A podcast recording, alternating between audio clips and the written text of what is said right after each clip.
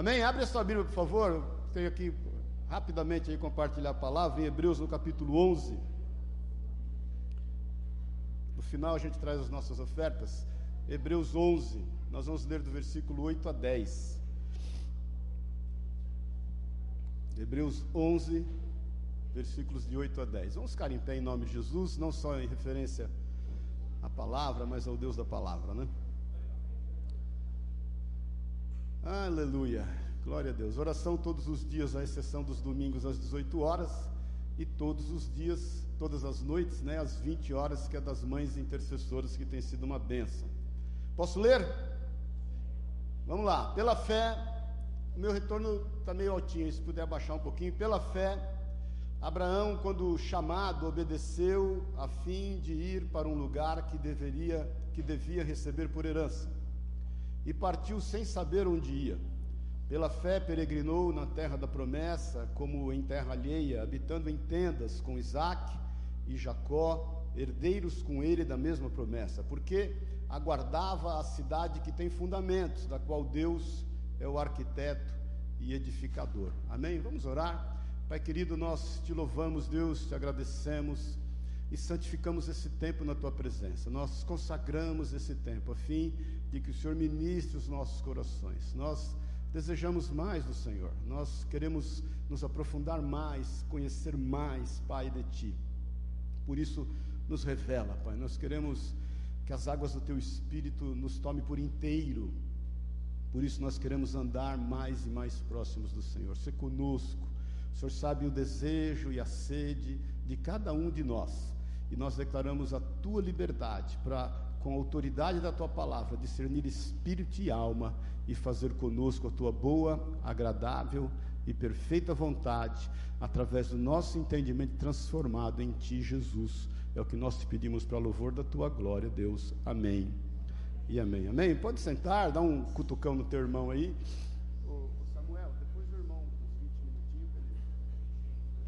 Nós temos falado sobre fé, né? E eu tenho pego esse livro de Hebreus, nós vamos pegar nele e, e, estar aprofundando em tudo o que diz acerca dos heróis da fé, da galeria da fé.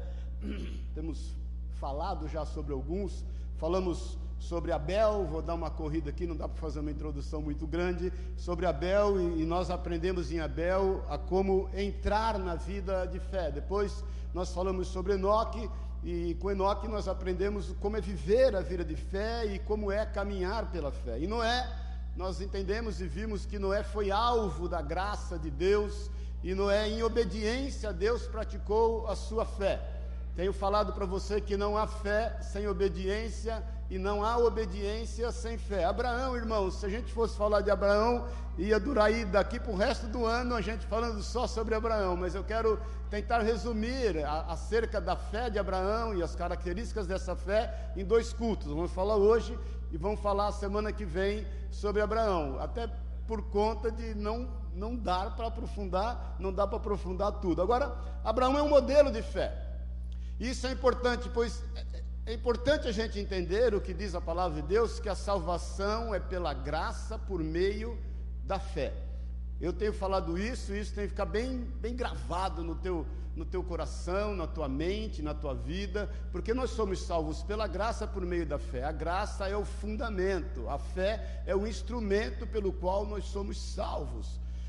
A Bíblia nunca diz sobre salvação de obras, desde o Antigo Testamento. Por isso que a galeria da fé começa citando desde Abel, vem falando sobre graça, vem falando sobre fé. Muitas vezes nós temos essa cultura religiosa, não é verdade? De, de, de, ter que fazer algo a fim de que Deus nos alcance, de ter que fa fazer algo a fim que nós sejamos merecedores do cuidado, do zelo e do amor de Deus. Quando a Bíblia diz totalmente ao contrário, foi por graça, foi por amor.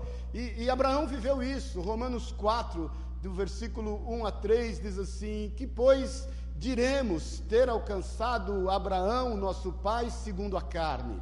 Versículo 2: Porque se Abraão foi justificado por obras, tendes que se gloriar, porém não diante de Deus. Versículo 3: Pois que diz a Escritura: Abraão creu em Deus e isso lhe foi imputado por justiça. Irmãos, não há duas maneiras de ser salvo Só há uma maneira de ser salvo, é pela graça por meio da fé. Amém? Que isso é dom de Deus, é dom gratuito de Deus. Deus não mudou a sua forma de pensar. Não se esqueça que ele não é homem para que minta, nem filho do homem para que seu arrependo se engane. Ele não mudou no decorrer da história, em função do homem fazer tudo o que tem feito. Ele continua sendo o mesmo e buscando todos os meios de alcançar aqueles que são dele. A fé sempre foi a única maneira de agradar a Deus. Nunca teve outra forma de você agradar a Deus que não seja a fé. Você pode fazer o que você quiser, irmãos. Se você não fizer por fé, é pecado. Se você fizer caridade sem fé, é pecado. Se você praticar o amor sem fé, também é pecado. Tudo que nós fizermos tem que ser por fé, porque a Bíblia nos garante isso. Aquele que faz tem que fazer por fé, porque tudo que é feito sem fé é pecado. E, e, e, e essa forma de crer e de agradar a Deus também é uma forma de se reconciliar com Deus. Eu já te falei, quando Adão e Eva foram expulsos do Éden, aquele território que eles já não podiam mais entrar deixou de existir para eles, está oculto a nós, e nós então começamos a entrar num novo território, o território que nós nos encontramos hoje, o jardim que nós nos encontramos com o Senhor hoje, no qual Ele fala conosco, não só na viração do dia, mas em todo o tempo, em toda hora, em todo momento, é a fé. Esse é o terreno esse é o lugar que nós não só agradamos ao Senhor, mas ali nós nos relacionamos com Ele e nós vivemos as Suas promessas até o ponto delas, delas deixarem de serem promessas e se tornarem um ativo, se tornarem algo palpável a, a, ponto de nós podermos ter nas mãos aquilo que Ele nos tem prometido. Nós já vivemos muitas promessas, o que nós vivemos hoje aqui já é uma grande promessa. Existem mais grandes promessas que nós viveremos, existem outras tantas promessas que nós só viveremos na eternidade do Senhor. Agora, o, o, o que é que mudou na vida de Abraão? E eu quero que você preste bem atenção e, eu, deixe o Espírito de Deus ministrar o teu coração, para que você possa receber isso como verdade na sua vida. Porque às vezes, irmãos, nós, nós olhamos a trajetória de homens de Deus e de mulheres de Deus e podemos perceber não só suas virtudes, mas também os seus defeitos e ficamos pensando como, como percorrer esse caminho. Será que eu conseguiria fazer tudo o que Abraão fez? A ponto de eu entregar o meu filho por amor ao Senhor em sacrifício, e eu vou falar sobre isso a semana que vem.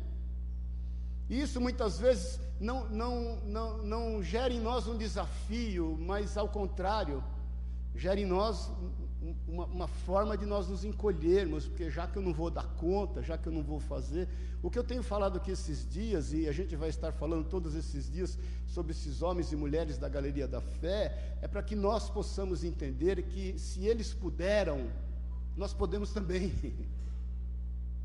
se aconteceu com eles, vai e está acontecendo conosco.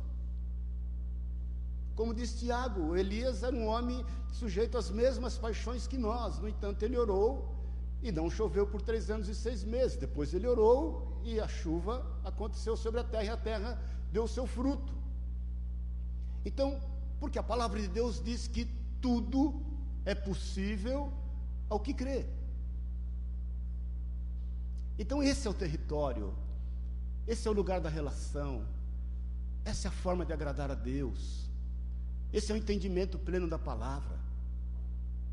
Agora, dessas características eu identifiquei algumas e te falo, não dá para listar todas, porque a gente, né, e o que é tremendo, passaria muito tempo, mas onde nós lemos no versículo 8, diz assim: pela fé, Abraão, quando chamado, o que, que diz? Ele obedeceu. Olha que tremendo! A fim de ir para um lugar que devia receber por herança, e partiu sem saber para onde ia. O que é que começa a mudar na vida de Abraão? A obediência. Abraão, quando ele ouve a voz do Senhor, e ele ouve aquilo que o Senhor requer dele naquele momento, imediatamente ele obedece. E é, e é, impressionante porque a palavra obedeceu, aqui escrita no grego, é rupakoio, ela quer dizer ouvir.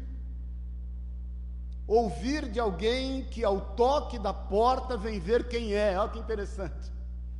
Diz ainda na, a, a, o, o significado no grego, é a responsabilidade de um porteiro. ouvir uma ordem, obedecer, ser obediente e se submeter. Perceba que o obedecer está ligado ao ouvir. A palavra em hebraico para ouvir é shema. E é o mesmo significado para obedecer. Por isso que o ouvir é muito mais importante do que o escutar. Porque quando nós escutamos, entra por um ouvido, sai pelo outro. Nós não retemos a informação. Muitas vezes é comum, né? Eu com a Sueli, a gente conversa, ainda mais agora, né? Que a gente vai ficando meio, meio de idade, meio velho e vai esquecendo algumas coisas. E às vezes eu chego, ela fala, fala, fala, fala, fala, e depois que ela fala tudo, passa meia hora, eu vou perguntar acerca de tudo que ela já me falou. Está que nem aquele casal, né? Que o, o marido fala para a mulher assim: amor, vai lá para mim, por favor, e pega um, um, um, uma taça lá de sorvete e de chocolate, e põe uma calda de chocolate e traz para mim aqui, por favor. Aí ela vai lá, né? Demora na cozinha, vem e traz um ovo frito para ele. Aí ele olha para ele e fala: Amor, eu não te falei que eu gosto da gema bem passada? Porque muitas vezes a gente ouve, mas não retém. A gente escuta, mas não retém. Daí a importância, irmãos, do ouvir estar intrínseco ao obedecer. Porque para Deus, quando você chama Ele de Senhor, você não pode dizer não, talvez, espera aí. Eu, quando era menino, ai de mim se falasse para meu pai, peraí. Meu pai falava, peraí. Você está pensando que você está falando com quem? Não tinha espera aí com meu pai. Não sei se você é dessa geração. Não tinha dessa. Fala, peraí para minha mãe, já vinha o chinelo voando na mira certeira. E se eu fizesse curva, o chinelo da minha mãe era endemoniado, porque ele fazia curva junto, assim, era um negócio impressionante. Então Abraão teve essa característica de obedecer. Agora, se você perceber, querido, eu falei sobre você, com você a semana passada sobre Noé, Noé, ele, ele, eh, a Bíblia diz que ele, ele recebeu a graça de Deus, era sobre ele, ele andou em retidão e justiça, lembra-se disso? E aí eu ministrei para você, falei que a partir daquele momento ele teve direção de Deus e ele teve instrução de Deus, amém? O Senhor fala para ele assim: faz uma arca, faz uma arca, e o Senhor dá a ele o modelo da arca, como ele deveria fazer. Noé não. Não é, no, é Abraão não, Abraão não teve instrução nenhuma. O texto é claro, ele diz aqui, e, e, presta bem atenção nisso, ele obedeceu a fim de ir para um lugar que deveria receber, que devia receber por herança, e partiu sem saber para onde ia. O Senhor não dá mais nenhum detalhe para irmãos, irmãos, presta atenção em nome de Jesus, deixa o Espírito de Deus falar no teu coração. Tem coisas que o Senhor não vai nos revelar tudo, Ele somente vai fazer, vai falar, faça. E como o ouvir está intrínseco ao obedecer, o nosso papel é fazer muitas vezes sem até compreender o porquê. É aquilo que o Senhor ministra no coração de Ananias quando ele tem que orar por Saulo para que Saulo recupere as vistas. Lembra disso? E, e, é algo que eu tenho te falado constantemente: naquilo que você não entende, obedeça. Nós temos que ter uma relação de confiança com aquilo que é o desejo de Deus e aquilo que Ele requer de nós. É, tem uma história de um menininho, né, de, um, de uma expedição que estavam de botânicos que estavam atrás de flores raras e de repente a expedição acha lá no alto de um penhasco, no meio de um buraco, no meio da montanha, uma flor muito rara e eles olham, não tinha como entrar naquela fresta, precisava ser uma, uma pessoa pequena para poder entrar ali e, e, estudar aquela flor ou tomar aquela flor, sei lá. E, e aí eles olham em toda a expedição, não tem ninguém além do que uma criança de 12 anos de idade que pudesse chegar lá, e era muito alto, e eles iam ter que fazer uma engenharia para segurar a corda, para segurar aquela criança para chegar lá. E aí falaram para aquela criança o desafio: olha, você, você foi sorteado, você é o único que tem que ir lá. E a criança então fala: espera um minutinho. Saiu, depois de três, quatro horas, voltou com o pai dela. Aí perguntaram para ele, mas é você que tem que ir lá porque você foi chamar seu pai. Ele falou, não, porque eu só subo lá se o meu pai segurar a corda. Que é essa relação de confiança que nós temos para com Deus. Então Abraão, ele, ele ouvindo, ele obedece porque ouve e ouve porque tem um coração obediente. Foi diferente de Noé que teve toda a instrução. Agora, uma coisa importante de você perceber, é, é, é, e, e isso deixa o Espírito de Deus ministrar o teu coração, que Abraão não era um cara perfeito. Aliás, tudo que ele não era era perfeito. Se você ler a história de Abraão, ele, ele, ele, ele comete vários erros. E não vou entrar no mérito agora. E o que nos leva a entender que o Senhor não está em busca de pessoas perfeitas, irmãos. É, o Senhor vai exigir perfeição de Abraão, lá em Gênesis 17, 1, anda na minha presença ser perfeito, e a semana que vem eu vou falar sobre isso. Mas o que a gente percebe é que Deus constrói uma história com um homem, que entende ser ele seu amigo e que através dele vai ser uma nação. É muito religioso quando a gente entende, pensa que é através de algo perfeito que nós vamos oferecer a Deus que Ele vai se manifestar a nós. Muito pelo contrário, a Bíblia diz que Deus chamou as coisas loucas desse mundo para a vergonha das coisas sábias desse mundo. O Senhor conhece as nossas deformações, sabe exatamente o que está acontecendo conosco, irmãos. O alvo de Deus, presta atenção nisso em nome de Jesus. O alvo do Senhor é nos transformar, não é nos condenar. Deus não está obcecado, falei até um pouquinho sobre isso ontem na live, alucinado pelo pecado. Não, não é isso, irmãos. O Senhor, ele, ele está atrás de uma transformação na nossa vida. O Senhor veio para regenerar todas as coisas. O Senhor há de regenerar toda a terra. Nós reinaremos com Cristo nesta terra. E existem mistérios diante de Deus, na qual nesse momento Ele não nos revelou. Mas todo o papel na, na, palavra de Deus, na pessoa de Cristo, é de regeneração, é de restauração. Por isso que o Senhor pega pessoas imperfeitas e se manifesta nelas, a ponto de trazer nelas transformação, regeneração. Jesus veio manifestar no nosso meio quem é Deus, enquanto 100% Deus, e o quanto Ele é amável e ele veio manifestar no nosso meio quem é um homem, enquanto ele 100% homem, para que nós possamos ter um modelo do que é um varão perfeito. Não se esqueça que nós estamos crescendo até a estatura desse varão perfeito. Amém, irmãos? Então esse era o cara, Abraão, que por obediência manifesta a sua fé, indo para um lugar que ele nem sabia onde era, mas ele confiava plenamente nos desígnios daquele Deus que se manifestou a ele de uma forma muito peculiar, de uma forma na qual ele não tinha a menor dúvida. O Senhor se manifesta a ele de uma maneira na qual ele reconhece o Senhor em todos os seus caminhos, a ponto de endireitar as suas veredas. Cuidado, irmãos, quando você está querendo buscar as suas perfeições, independentemente daquilo que é o agir de Deus na sua vida. Irmãos, como que o Senhor se manifesta a ponto de nos transformar? Nos enchendo do, teu, do seu amor, nos enchendo das suas virtudes, nos enchendo do seu Espírito Santo, a ponto de estar cheios de uma forma que aquilo que não é dele não ocupe espaço na nossa vida. É simples assim. É como você pegar um copo totalmente sujo de terra e colocar ele debaixo de uma água muito forte. Aquela água vai, vai limpando, vai transformando e de repente copo está inteiramente limpo. O Senhor não vai enfiar a mão ali, porque aquilo pode incorrer no, no risco de arranhar o copo.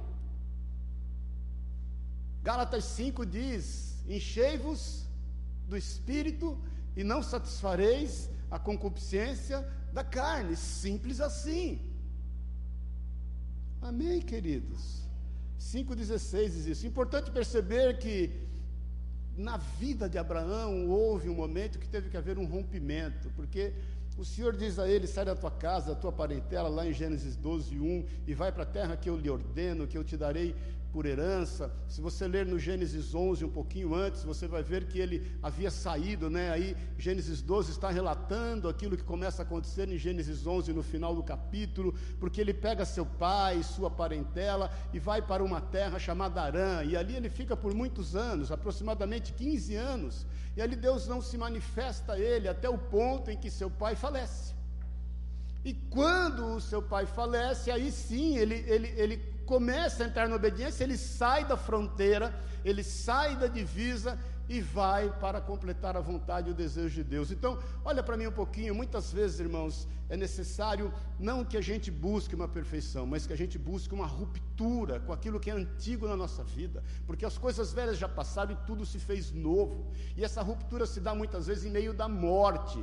É necessário que a gente morra. Se o grão de trigo caindo em terra não morrer, fique ele só, mas morrendo ele produz muitos frutos. É a morte para com a vida que nós tínhamos que vai nos trazer, vai nos fazer avançar até o centro da vontade de Deus. É o transformar a vossa mente para que, para que você saiba qual é a boa, agradável e perfeita vontade de Deus.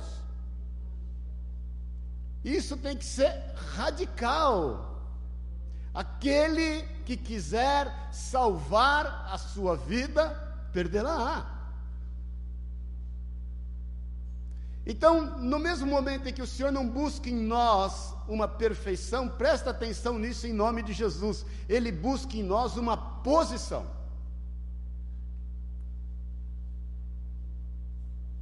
Ele busca em nós uma decisão. Você não pode servir a dois senhores, senão você vai desagradar a um e pode agradar ao outro e vai desagradar ao outro. Nós estamos entendendo até aqui, irmãos? Por isso que a gente tem que ser livre dessas circunstâncias de religiosidade. E se você perceber, depois ainda que ele rompe com Ló, está lá em Gênesis 13, vou passar um pouquinho aqui para encurtar, é que Deus dá a ele a promessa de toda a terra. Então, irmãos, a decisão é nossa. É, é, é o grande problema teológico que a gente administra até hoje. É quanto à soberania de Deus e à responsabilidade do homem. Alguns entendem que só vale a soberania de Deus, é o morgenismo. Outros entendem, como nós, que entendemos dessa forma, que tem a, a soberania de Deus, mas a responsabilidade do homem, é o sinergismo. Nós cremos nisso. Nós cremos que tem algo a ser feito por nós. É Moisés está parado em frente ao mar, está orando a Deus, Senhor. E eu sempre te falo, Deus não é prático, o mar podia estar aberto, não é verdade? E aí ele para e ele vai orar, o Senhor fala, está orando por quê, querido? Vai à luta, o mar vai abrir, vai andando. É o quanto nós nos manifestamos. Então, tem que haver uma decisão, tem que haver um rompimento, tem que haver um ato de responsabilidade nossa. E a partir disso, o Senhor vai falando conosco, vai nos transformando. É o desempenhar daquilo que Deus nos chamou a fazer que vai transformando a nossa vida, querido. Amém, irmãos? Por isso que Deus fez o povo andar por 40 anos no deserto, para que tudo aquilo que não era desse, dele morresse. Deus podia fazer com que eles fizessem um acampamento, talvez plantassem uma cidade provisória, e depois de 40 anos iria aparecer a eles. Não, o Senhor não fez isso. Ué o Senhor os pôs a andar por 40 anos, um caminho que talvez fosse por 15 dias. Amém até aqui, queridos? Agora, o fato de nós crermos de forma diferente, como alguns irmãos que creem com também base, não nos faz diferente, não nos faz opositores, e existem coisas que nós só vamos saber quando tudo nos for revelado. Mas é importante nós entendermos que tem a nossa parte, Abraão fez a sua parte. E o Senhor, eh, em dado momento, fez com que a morte fosse aquela ruptura, a fim dele desempenhar o seu papel. Então, esse é o primeiro ponto que eu quero que você entenda em nome de Jesus, que a obediência está totalmente relacionada ao ouvir ao Senhor, a caminhar nos seus caminhos, a fazer a sua vontade, e que em dado momento, a fim de você obedecer ao Senhor, você vai ter que romper com algumas culturas, com alguns costumes, inclusive familiares, você vai ter que romper com a cultura deste mundo, nós estamos no mundo, dele não somos. Nós não podemos satisfazer. Olha, em 1 João 2,15 diz: Não ameis o mundo, nem as coisas que há no mundo. Se alguém amar o mundo, o amor do Pai não está nele. O, o não amar o mundo é uma decisão nossa. É uma responsabilidade nossa. Nós estamos entendendo isso aqui, irmãos? Bom dia, paz do Senhor. O segundo ponto é que Abraão fez uma trajetória de peregrino. No versículo 9 diz assim: pela fé peregrinou na terra da promessa, como em terra alheia, habitando em tendas com Isaac, Jacó, herdeiros com ele na mesma promessa. Irmãos, presta atenção, olha aqui. Nós somos peregrinos, amém? Nós não somos andarilhos. É muito comum, aí eu estou indo para Pouso Alegre toda semana, na Fernão Dias eu vejo andarilho direto. Você vê andarilho aqui nas ruas. O andarilho não sabe para onde ele vai, ele não tem um objetivo na vida. Ele não está fazendo nada além de querer sobreviver e cuidar de si só e, e, e ter da sociedade algo que possa ajudá-lo. O peregrino não. O peregrino tem um destino. Ele sabe para onde vai, ele conhece o seu papel por onde ele passa. Foi a visão dos moravianos, quando saíram a evangelizar todo o mundo, todo, todo o ocidente. Eles foram peregrinos em terra alheia, como diz a palavra de Deus. Foi assim os irmãos que foram para Antioquia, fugindo da grande perseguição contra a igreja, que começou ali com a morte de Estevão e o seu apedrejamento.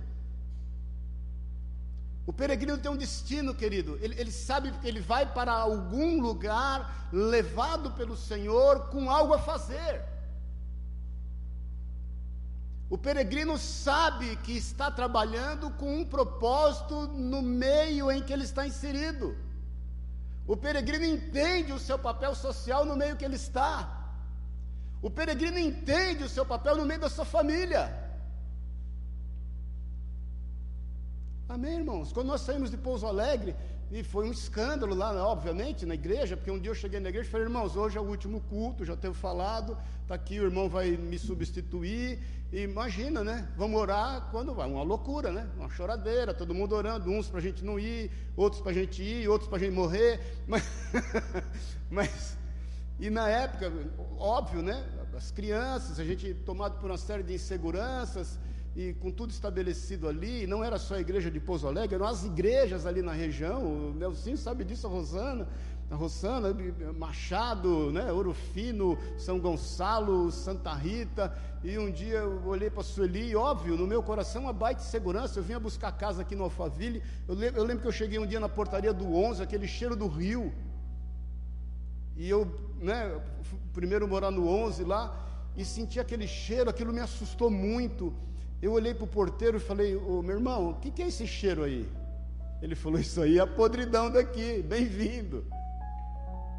Aí eu respirei e pensei assim: Senhor, o que, que eu estou fazendo com a minha família? Eu lembro que eu fui no 5 ver uma casa, eu e a Sueli, aí encontrei uns meninos, tudo dark, né? Tudo vestido de preto, tudo. E na idade mais ou menos que o Pedro tinha, eu falei, Deus, esses meninos que vão andar com meu filho. Foi preciso tomar uma decisão. Eu lembro que os irmãos me procuraram e falaram: você vai embora, a igreja vai fechar. Eu falei: eu não tenho o menor problema com isso. Se eu abrir, ela fecha. Se foi Deus quem abriu, ela vai continuar. Os fundamentos estão lançados. Nós estamos aqui lançando fundamentos há muitos anos. Nunca me preocupei com cargo de igreja, nunca me preocupei com título de igreja, nunca me preocupei com placa de igreja. Se hoje eu estiver aqui, amanhã não estiver, irmãos, glória a Deus do mesmo jeito porque nós somos peregrinos. Eu lembro que eu falei para a senhora é o seguinte: nós vamos pôr o barquinho na água, vamos levantar a vela e Deus vai soprar, irmã. E ela falou aquilo que eu sempre quis ouvir: eu confio na sua vida. Então, isso é o nosso papel de peregrino. Isso demonstra a nossa fé. Não é o local que nos transforma, somos nós que transformamos o local. Eu cansei de pregar para traficante de drogas, ir para a casa dos caras uma, duas da manhã.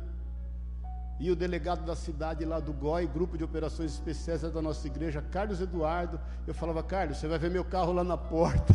Você sabe, né? Ele falou, não, eu sei. E sabe por que eu me sentia confortável com isso? Porque ele sabia que não era a influência do traficante que ia mudar a minha vida, mas a minha vida ia influenciar a mudança da vida do traficante. Por isso que ele se converteu, inclusive, o traficante. Amém, irmãos? Porque nós somos peregrinos. Por onde você passa, você é um peregrino. Você não vai agradar 100% as pessoas, pode ter certeza disso. E não queira isso, porque você vai se frustrar. Mas por onde você passar, você tem que estar ciente de que aquilo que você está fazendo é a vontade de Deus. Amém? Terceiro ponto para a gente andar. A fé deu a ele paciência. Se ele foi obediente, foi também peregrino, e nós sabemos que ele então foi paciente, porque no versículo 10 que nós lemos diz assim: porque aguardava a cidade que tem fundamentos, na qual Deus é o arquiteto e edificador. Hebreus mesmo, 6,15 diz assim: E assim, depois de esperar com paciência, obteve Abraão a promessa. Irmãos, quem tem paciência e, e, e é levado por fé como é Abraão, ele, ele não olha para as circunstâncias, eu tenho te falado isso muito, né? Ele, ele vê a presente realidade como provisória. Ele olha as coisas que eventualmente não estão naquilo que o Senhor planejou e naquilo que ele entende que é o, o que Deus quer, ele fala: Isso é provisório, isso vai passar, isso vai mudar. Paciência, ela é alimentada, presta atenção nisso, pela esperança. Falei outro dia acerca disso, porque meu coração estava cheio disso no dia que o Márcio deu testemunho, porque foi o dia que eu até preparei essa palavra, ela já tinha sido preparada. Porque a definição melhor de esperança, se você estava aqui, glória a Deus, se você não estava, é bom você entender, se você estava, é bom você decorar isso, porque a melhor definição de esperança é você olhar para tudo que já aconteceu e entender, fez sentido as dores, os problemas, as dificuldades, tudo que eu já enfrentei, as lágrimas derramadas, tudo eu olho e entendo fez sentido.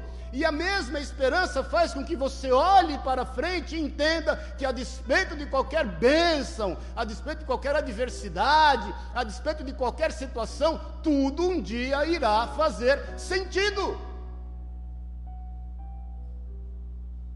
E essa esperança é que alimenta a nossa paciência cada vez mais, porque a vida passa a ter sentido. Porque nós cremos num autor e consumador da nossa fé. Amém, irmãos.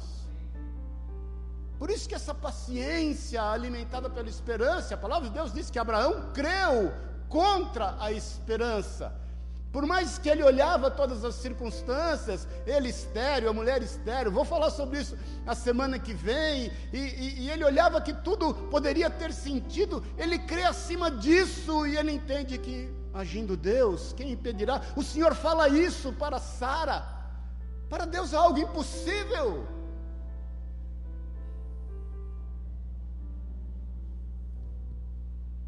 Irmãos, nós somos convidados presta atenção, a sermos prisioneiros da esperança. Zacarias nos convida, em Zacarias 9, versículo 12, ele fala assim: o profeta Zacarias, voltai à fortaleza, ó presos de esperança. Também hoje vos anuncio que tudo vos restituirei em dobro.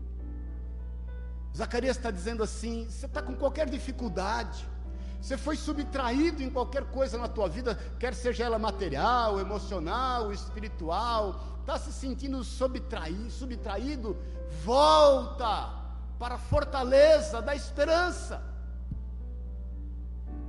Porque na fortaleza da esperança você vai entender que tudo eu vou te restituir em dobro. É quando você se joga para dentro de muros fortificados, no qual o Senhor, nosso grande arquiteto, construiu com todo cuidado, a fim de nesse momento nos transformar. Veja bem, Abraão está sendo transformado na sua peregrinação, na sua obediência, na sua paciência. Deus não exigiu nada dele que não fosse fé não deu a ele nenhuma instrução, não deu a ele nenhuma direção, simplesmente fez a ele um convite. E coube a ele agir em função desse convite com a sua responsabilidade. Um quarto ponto e o último ponto, eu tinha mais para falar, mas vou falar só até o quarto, porque ele é muito importante. E eu creio que é um dos pontos mais importantes na vida de Abraão. A fé fez com que ele reconhecesse a graça de Deus.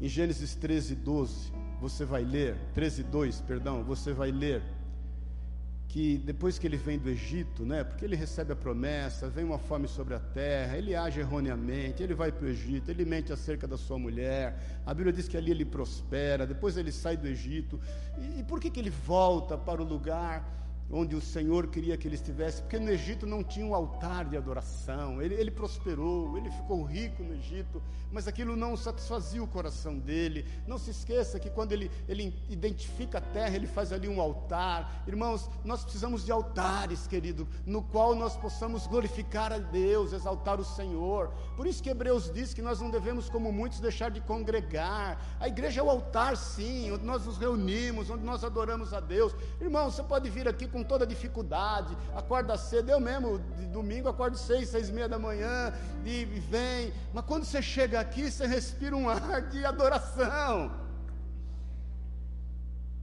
Tem algo diferente, irmão. Você pode acompanhar culto online, nada contra, fica à vontade. Agora, óbvio, a não ser que você seja um líder na igreja e você tem que estar presente mesmo, porque o seu serviço é o Senhor. Mas, irmãos, quando você chega, é diferente. Então, Abraão prosperou no Egito, ficou riquíssimo. No versículo 2 de, de Gênesis 13 diz: Abraão ficou muito rico, possuía gado, prata e ouro. E aí você vai me dizer como que ele percebe a graça de Deus e reconhece a graça de Deus sobre isso. Se você perceber, em Gênesis 14, 18, presta atenção no que eu vou te falar em nome de Jesus, porque isso pode mudar a tua vida. Isso vai mudar a tua vida e o teu entendimento. Em Gênesis 14, 18 diz assim, até o 20: Melquisedeque, rei de Salém, trouxe pão e vinho, era sacerdote do Deus Altíssimo, abençoou ele Abraão e disse: Bendito seja Abraão. Nesse momento é Abraão, né? Você sabe que só depois muda o nome. Depois nós entramos nisso no outro culto. Bendito seja Abraão pelo Deus Altíssimo que possui os céus e a terra. E bendito seja o Deus Altíssimo que entregou os seus adversários nas tuas mãos. E de tudo lhe deu Abraão o dízimo. Deixa eu te falar, isso não é uma ministração de oferta. Abraão reconhece que ele ficou rico e que ele prosperou em todas as coisas e que isso era um dom, um talento, a graça de Deus sobre ele. E quando ele identifica em Melquisedeque, Melquisedeque é uma figura de Cristo. Ele era rei e sacerdote, rei de Salém, futura Jerusalém, rei da cidade de paz.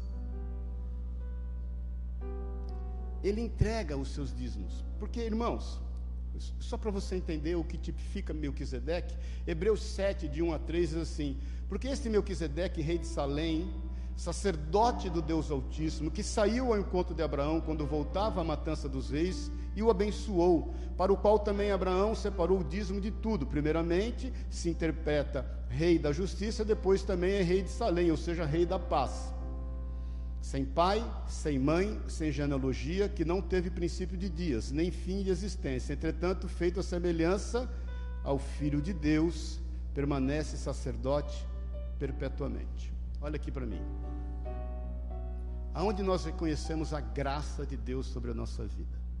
Quando nós pegamos todos os talentos, capacitações que o Senhor nos deu, todos os dons, e nós os redimimos na cruz de Cristo. Tudo, irmãos, que o Senhor nos confiou deve ser redimido na cruz de Cristo. Deve haver o reconhecimento que foi por graça que Ele nos deu. E eu já te falei, graça se vive, graça se recebe com coração humilde. Graça não fica questionando se você é merecimento de alguma coisa, porque você não é. A graça faz com que haja um reconhecimento de que todos os nossos dons, seja eles quais forem, devem passar pela cruz, devem ser redimidos, a fim deles exercerem o verdadeiro e genuíno papel que é a vontade de Deus, pelo qual nos conferiu. Então, se você é bonito, se você é bonita, se você tem um sorriso bonito, se você tem um sorriso, um sorriso lindo, isso tem que passar pela cruz de Cristo, tem que ser redimido a fim de que esse sorriso não seduza. Esse, esse sorriso evangelize, ele traga vida, ele traga abundância. Se você tem eloquência em relação à palavra, esse dom em relação à palavra de Deus não deve ser mal usado para que você venha oferir lucro para você, para que você politicamente esteja bem posicionado, para que você esteja numa posição onde as pessoas possam te admirar, entre aspas, inclusive te idolatrar, mas isso tem que ser santificado, redimido na cruz, para que você não se orgulhe para que você não se ensoberbeça, para que você não faça mau uso daquilo que te foi confiado. Por isso que Abraão pega os seus dízimos, irmãos, isso e muito mais do que uma administração de ofertas, pode mudar o teu entendimento em nome de Jesus, e ele, ele faz com que aquilo haja uma redenção, porque ele reconhece que tudo veio de Deus. Quem é, diz a palavra de Deus, que deu a ele primeiro para que ele possa lhe retribuir?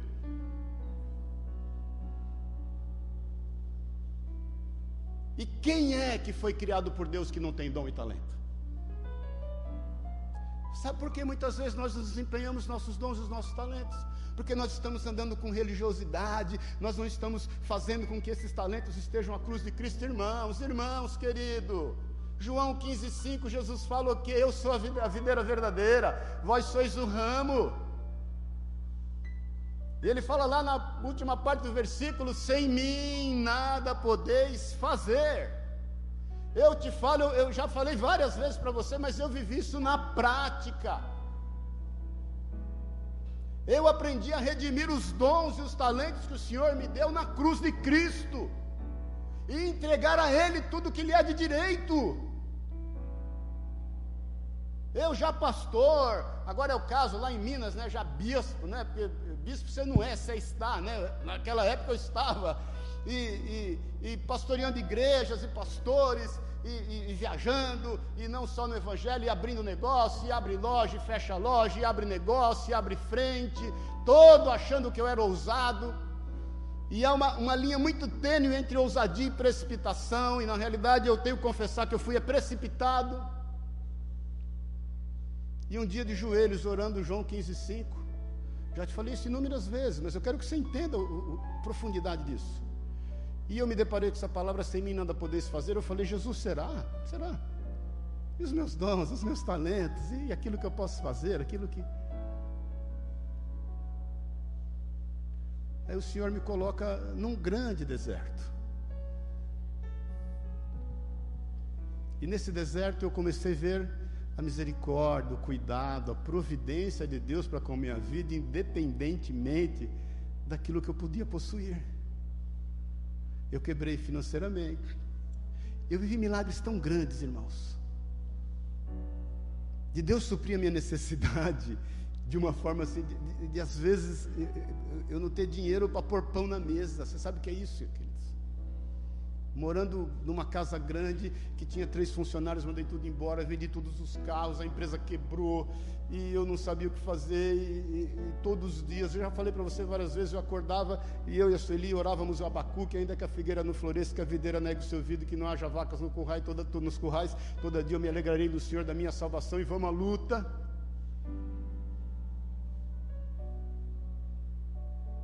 Para quem já ouviu, glória a Deus, para quem não ouviu, vai ouvir.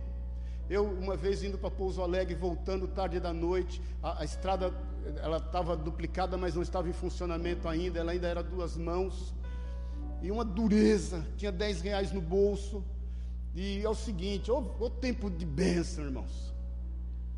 E aí, prestes a chegar em Cambuí, ali, que é 50 quilômetros de Pouso Alegre, tem um posto ali, e na minha cabeça eu vim fazendo conta, não vou chegar no posto, ponho os 10 de gasolina, chego até Pouso Alegre.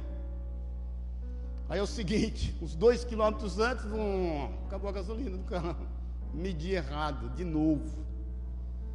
Parei no acostamento, aí está lá, né, em obra, do outro lado um motel.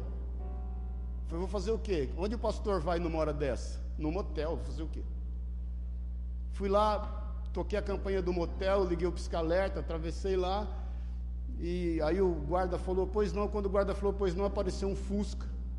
E eu na porta ainda pensei, alguns já ouviram isso, várias vezes inclusive, mas não tem problema. Amém, irmãos. E eu saí, o Zizal já sabe de que quer falar por mim, Zizal? Zizal vem aqui e fala por mim. O Elias pode falar por mim. Aí quando eu saí, eu falei, estou atrapalhando o namoro, né? E aí desce uma moça e falou, pois não, do Fusca.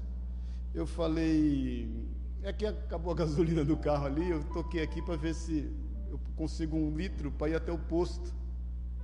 Aí a moça falou para mim, moça, eu sou gerente do hotel aqui. Você acredita em Deus? Eu falei, eu já ouvi isso. Quando eu levei o tiro e tantas outras coisas. Eu falei, acredito, por quê? Ela falou, eu estava em casa vendo minha novela. E eu, quando estou vendo minha novela, eu, eu não saio nem para ir no banheiro. Aí eu, de repente, no meio da novela, ouço uma voz: levante e vai para o motel. Ah. ficou vendo a novela, passou um pouquinho, ela ouve de novo: levanta, vai para o motel.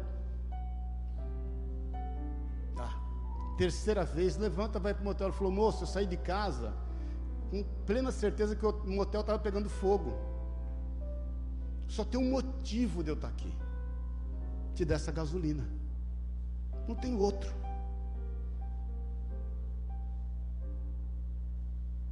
Eu não sei, irmãos, olha aqui o que eu estou te falando. O momento em que você está passando, quer seja uma adversidade ou não, mas eu sei que um ponto excelente na vida de Abraão e onde ele demonstra a sua fé é que ele consagra todo, tudo que ele todos os seus dons, os talentos, no caso dele, o dom para ganhar dinheiro e fazer riquezas, a Deus.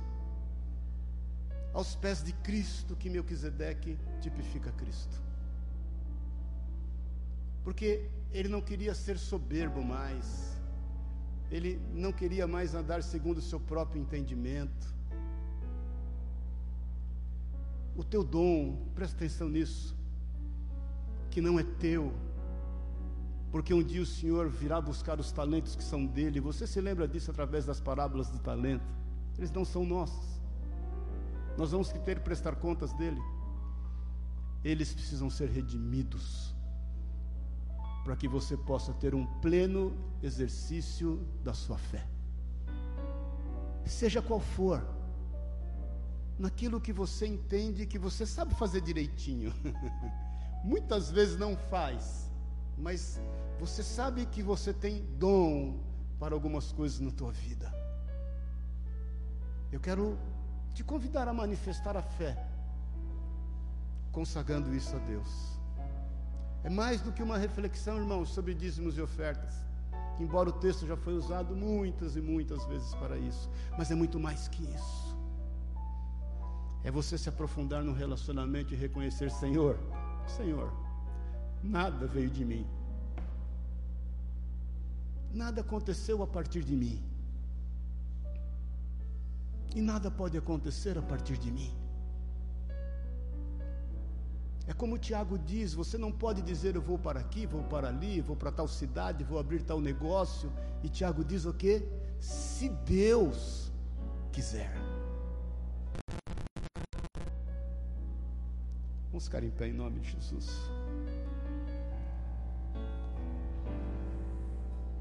Eu quero te convidar a andar por obediência, a ser peregrino. Quero te convidar em nome de Jesus a ter uma vida na qual você possa engrandecer o Senhor em todas as coisas, você possa realmente ser paciente, mas eu quero te convidar nessa manhã em nome de Jesus a você consagrar os seus talentos, os seus dons ao Senhor. Fé é dom de Deus. Nós não poderíamos caminhar mais profundamente nessa reflexão sobre fé se nós não tivéssemos a capacidade de consagrar essa fé a Deus. Eu quero te perguntar: você tem buscado em Deus fé para quê? Para quê?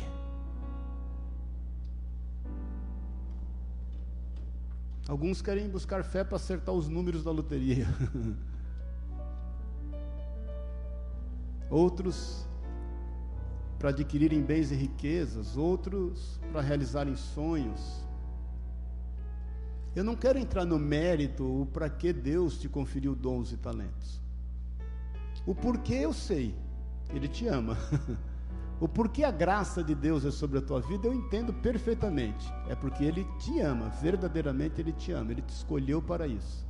O para quê, eu não quero ousar entender, não é o meu papel. Quem pode falar isso para você é o Senhor. Não deixe que você seja tomado pelo orgulho, não deixe que você seja tomado pela vaidade, pela soberba. Eu quero nessa manhã fazer com você um exercício de fé. Você poder dizer, Deus, eu quero te pedir a redenção em Cristo Jesus sobre os meus talentos, sobre os meus dons, sobre as minhas capacitações sobre aquilo que o Senhor me tem confiado como mordomo. Eu quero, Jesus, declarar em bom e alto som: sem ti, eu nada posso fazer. Então, eis-me aqui, Senhor. Usa-me a mim, eis-me aqui, envia-me. Envia-me. E por onde você for, com os dons redimidos no Senhor, passados pela cruz de Cristo, você realmente, presta atenção nisso, realmente vai semear e vai colher a 30, a 60 e a 100 por um. E você vai começar a perceber que todas as coisas concorrem conjuntamente, ou todas as coisas cooperam para o bem daqueles que amam a Deus. E você vai perceber que bem nenhum lhe será negado. E você vai começar a viver o que diz em Mateus 6,33, a partir desse entendimento: buscar em primeiro lugar o reino dos céus e toda a sua justiça, porque as demais coisas vos serão acrescentadas. Olha a importância, irmãos. De dons, talentos, capacitações redimidos na cruz de Cristo.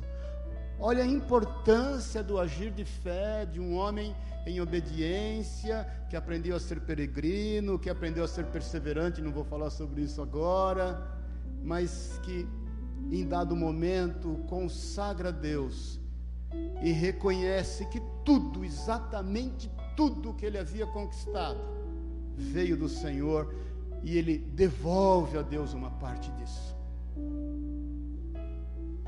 Não é isso ministração de oferta mais uma vez, mas o dízimo nada mais é do que isso. É você devolver ao Senhor aquilo que Ele mesmo te deu. Ele não está te subtraindo nada. Só para tua informação, eu sou e sempre fui dizimista. Sempre fui dizimista. Eu e a minha casa, para louvor da glória do Senhor. Mas no sentido de que tudo que Ele nos deu, nós entendemos que foi por graça, pura graça, pura graça. e no sentido de que eu vivi na própria carne, tendo já entendimento, conhecimento da palavra, responsabilidades, já pai de quatro filhos, eu entendi que sem Jesus eu não posso fazer nada. Essa vai ser, meu irmão, minha irmã, a maior atitude de fé que você vai tomar na tua vida. E, e, e vou te falar em nome de Jesus: tudo. Presta atenção em nome de Jesus, deixa o Espírito de Deus agir. Tudo, tudo muda na tua vida a partir desse entendimento. Aí você vai dar os devidos frutos no tempo certo.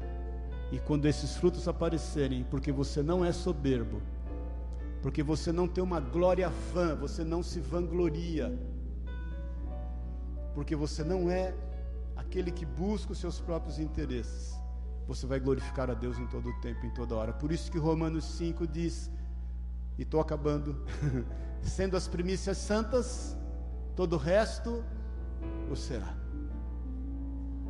Amém. Feche os seus olhos na liberdade, em nome de Jesus. Busca o Senhor. Busca o Senhor.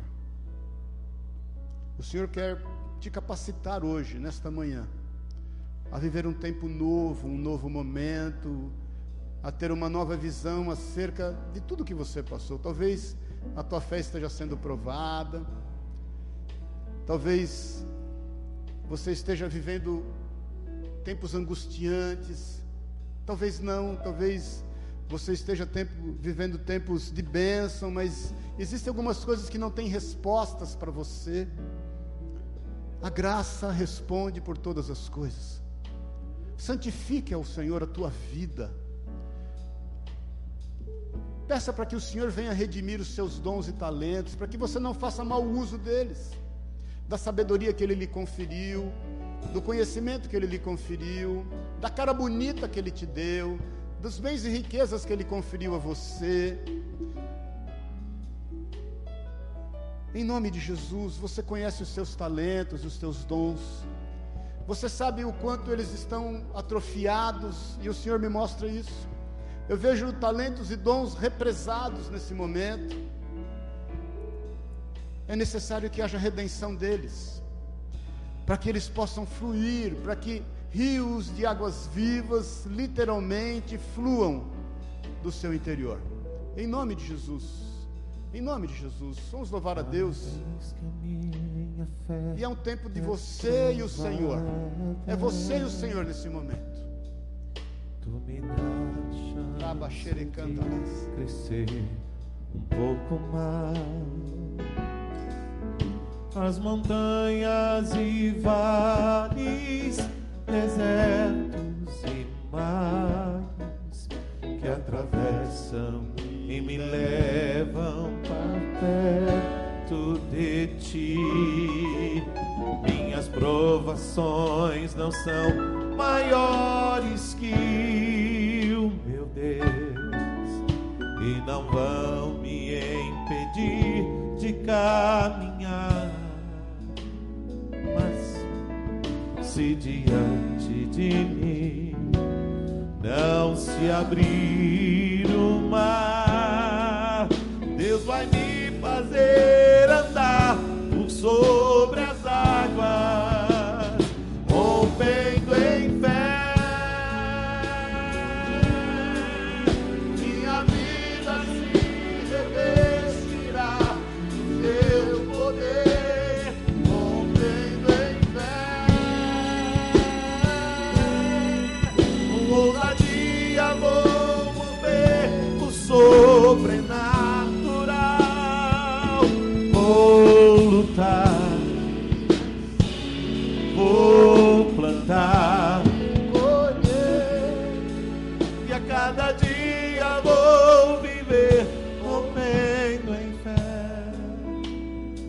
Você o Senhor. Eu quero te convidar a talvez fazer, meu irmão, minha irmã, olhe para dentro de você, o maior ato de fé da tua vida.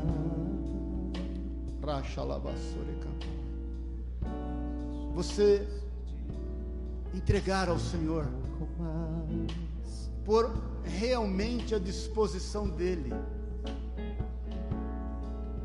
Tudo o que Ele tem te conferido, tudo, para que você ouça dEle a sua direção, para que você definitivamente esteja em paz com aquilo que Ele tem te dado.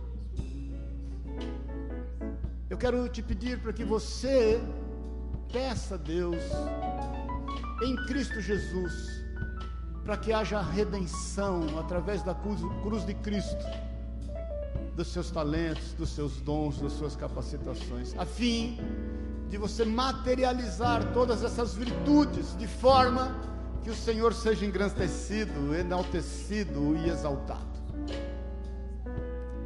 E aí você vai viver o melhor desta terra. Por isso que o Senhor diz em Isaías 1,19: Se quiserdes e me ouvirdes, comereis o melhor desta terra. Talvez você esteja passando por um momento, presta atenção nisso em nome de Jesus. Onde no desempenhar dos teus dons e talentos você passou por decepções, você passou por um burnout, você se estressou demais, você foi além das suas forças. E eu vou te dizer em nome de Jesus, por experiência própria. Isso é porque você ainda não redimiu em Cristo Jesus esses dons, esses talentos. Porque quando nós redimimos, nós vivemos a porção de Caleb na nossa vida, que mesmo aos 85 anos de idade, se dispôs a vencer, a vencer gigantes e tomar posse da terra que lhe era prometida. Então, nesse ato de fé, irmão, nesse ato de fé, minha irmã,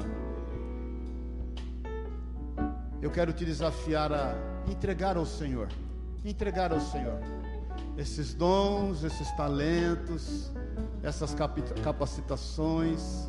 Eu não estou te falando de coisas materiais eu estou te falando daquilo que o Senhor conferiu a você. Para que essa água que está empoçada possa ter vazão e ela possa fluir através da tua vida. Se você reconhece isso, eu quero orar com você e é muito importante essa oração. Eu sei o que o Espírito de Deus quer fazer na tua vida e através da tua vida se você entende que é tempo de consagrar isso a Deus, de haver redenção em, em todas essas características, levanta a tua mão no teu lugar, eu quero orar com você. Cada um olhando para a sua vida, no seu próprio lugar, no seu próprio lugar. Aleluia, Jesus. Aleluia, Senhor. Declara comigo, Senhor Jesus. Senhor Jesus eu te peço, vem redimir os dons e os talentos que o Senhor confiou a mim. Pai querido, eu quero andar em obediência, eu quero ser peregrino nesta terra, eu quero ser tomado por paciência, cheio de esperança, mas eu quero, Senhor, fazer bom uso de tudo que o Senhor me capacitou. Porque eu reconheço nesse instante que é por graça, porque eu não merecia, e o Senhor conferiu a mim isso, porque em mim há uma natureza carnal, e eu não merecia, mas o Senhor Jesus entregou Sua vida por amor da minha vida, para que eu possa viver na Tua presença e na presença dos homens como Teu filho. Por isso, nesta manhã, eu consagro ao Senhor tudo que o Senhor me tem dado, a fim de que eu faça bom uso disso, de forma que o teu nome seja exaltado, glorificado e conhecido no meio de todos os homens. É o que eu te peço, em nome de Jesus. Deixa eu orar por você. Fica com a mão levantada ainda. Senhor, Rachalabás. Eu tenho plena convicção. Eu tenho plena convicção desse encontro agora do Senhor de forma pessoal com cada um que está aqui. É um encontro pessoal. Aquele mesmo encontro que o Senhor teve com Abraão, com Moisés, com José, com Daniel, com tantos outros, Pai. Eu declaro esse encontro que transforma, que restaura, que não condena, mas livra de toda condenação, que transforma totalmente, do encontro que faz com que nós possamos viver a plenitude da tua vontade. Que esse encontro venha marcar a vida dos teus filhos e das tuas filhas, a fim de viverem o melhor desta terra, não para consumo próprio, mas para servirem aquilo que está ao seu redor.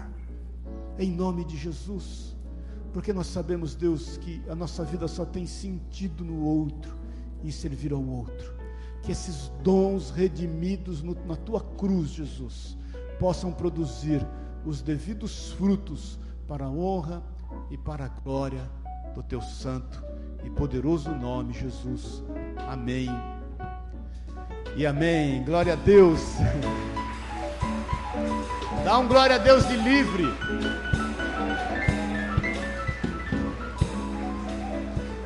Irmãos, na, antes de eu dar a bênção apostólica, na sua liberdade aí, naquilo que o Senhor conferiu no teu coração com alegria, você vai trazer as suas ofertas, mas eu quero que você repita comigo uma oração de Paulo,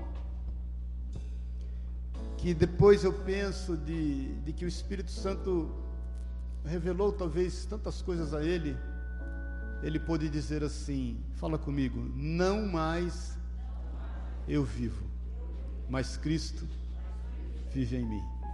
Amém? Você consegue entender isso? Antes só de eu encerrar, eu queria chamar a Pri o Tico aqui. Cadê a Pri o Tico? O Prico. A Prico. Ai, Jesus. Duro hoje, hein? A Pri e o Tico vão mudar para Portugal agora, dia primeiro. Eita! vão morar no Porto. E eu quero, como igreja, que a gente possa enviá-los. Minha filhinha. Ai, Deus querido. Cadê a Sueli? Ali. Sueli é essa mulher acabada que está vindo ali. Meu genrinho. E.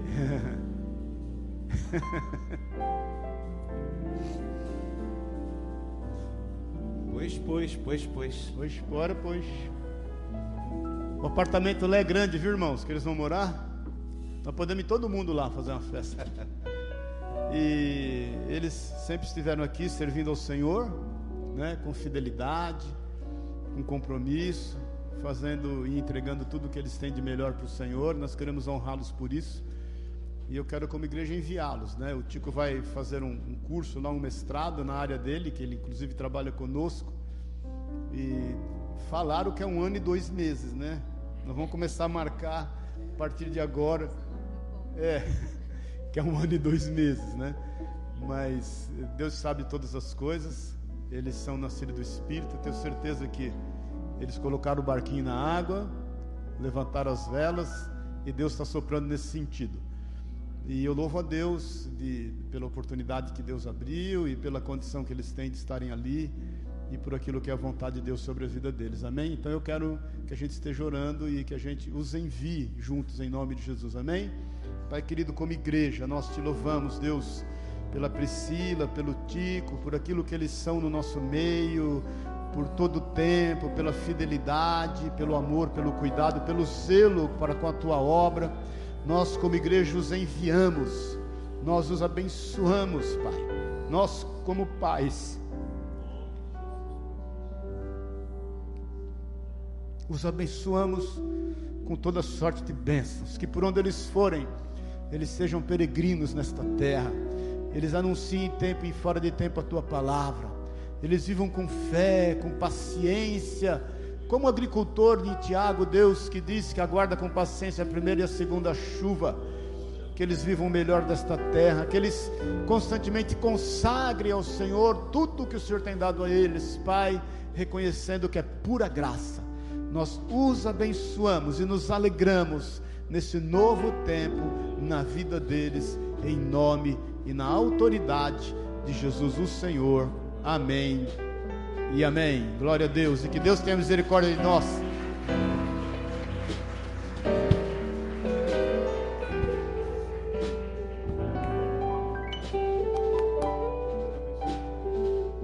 Amém. Que o amor de Deus, o Pai, a graça eterna de Jesus Cristo, nosso Senhor e Salvador, a unção, o poder e o consolo do Espírito de Deus te leve em paz. Tenha uma semana maravilhosa, um mês de outubro perfeito, em nome de Jesus. Um tempo novo na tua vida, porque eu tenho plena convicção que muitas coisas mudam na tua vida a partir de hoje, em nome e na autoridade de Jesus. Amém e amém. Aquilo que você sentiu no coração, glória a Deus, pode trazer as suas ofertas.